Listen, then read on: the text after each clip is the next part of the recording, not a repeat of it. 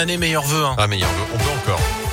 Et à la une, gasoil, essence, les prix à la pompe s'enflamment. Si vous nous écoutez à bord de votre, voiture, vous l'avez sans doute remarqué, le prix des carburants est de plus en plus haut. Le gasoil carburant le plus répandu en France a dépassé ces derniers jours la barre d'un euro soixante le litre. C'est du jamais vu. Le prix moyen du litre de samplon 95 a grappé à un euro soixante-huit en moyenne. Et dans les deux cas, on note une augmentation de 5 centimes en une semaine. Les raisons sont diverses. L'inflation, l'envolée du prix du baril, la reprise économique, la demande explose, donc les prix s'envolent.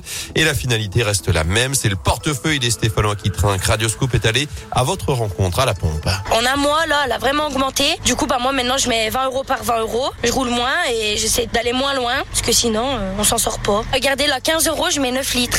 9 litres, ça me fait même pas deux jours. C'est cher, ça a augmenté. Trop de taxes. Ça va un petit trou dans le budget. De toute façon, on peut pas faire autrement. Alors, on est obligé de s'y faire. Ça arrête pas d'augmenter de semaine en semaine. Euh, Je fais deux pleins par semaine. Avant, je mettais euh, un peu moins de 90 euros et maintenant, quand je fais le plein, c'est plus de 100 euros. Donc euh, sur euh, 65 litres, ça se voit. Je fais pas le plein justement parce que euh, ça coûte un petit peu cher. Donc je regarde régulièrement combien ça coûte et si ça baisse, je fais le plein. J'essaye d'adapter mes déplacements, mais en même temps c'est pour euh, le boulot, donc on peut pas faire autrement. Et il faut savoir qu'environ 60% du prix que vous payez pour à l'État à travers différentes taxes.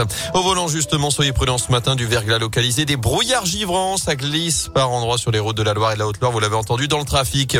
Les routes fatales hier, un automobiliste d'une quarantaine d'années, il a perdu le contrôle de sa voiture aux alentours de 18 heures sous le tunnel de Violet dans le Rouennais.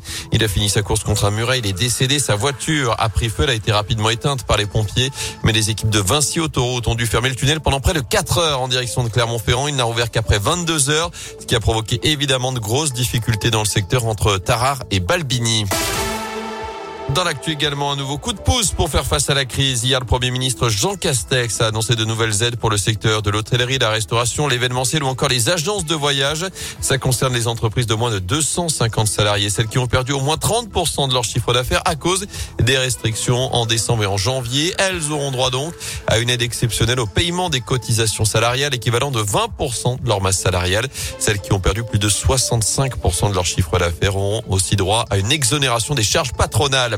Sur le front de l'épidémie, on a battu un nouveau record hier, plus de 460 000 nouveaux cas de Covid ces dernières 24 heures en France, même si le nombre de patients en soins critiques diminue légèrement. Pendant ce temps, certains essaient de profiter de l'épidémie. Un pharmacien parisien a été mis en examen et écroué mi-décembre, on l'a appris hier.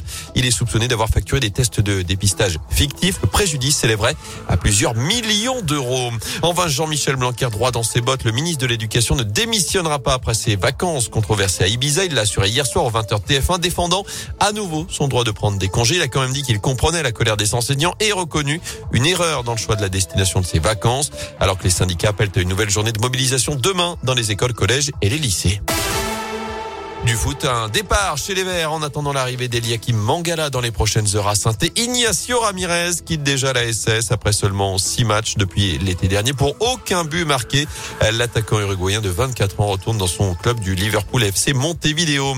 En basket, le leader de Pro B est tombé. Saint-Chamond s'est incliné hier soir en match en retard de la 13e journée sur le parquet de Saint-Vallier. Score final 96-81. Enfin, un programme chargé ce matin pour les Bleus à l'Open d'Australie avec le coup d'envoi du deuxième tour. Suivra notamment les matchs de Benjamin Bonzi, Adrian Manarino ou encore celui de Gaël Monfils. Notez que Corentin Moutet est engagé en ce moment dans un cinquième set face à l'américain Corda. Notez aussi l'élimination, l'abandon d'Harmonitan chez les filles. Où t'es, Corentin Moutet Où t'es, Corentin Moutet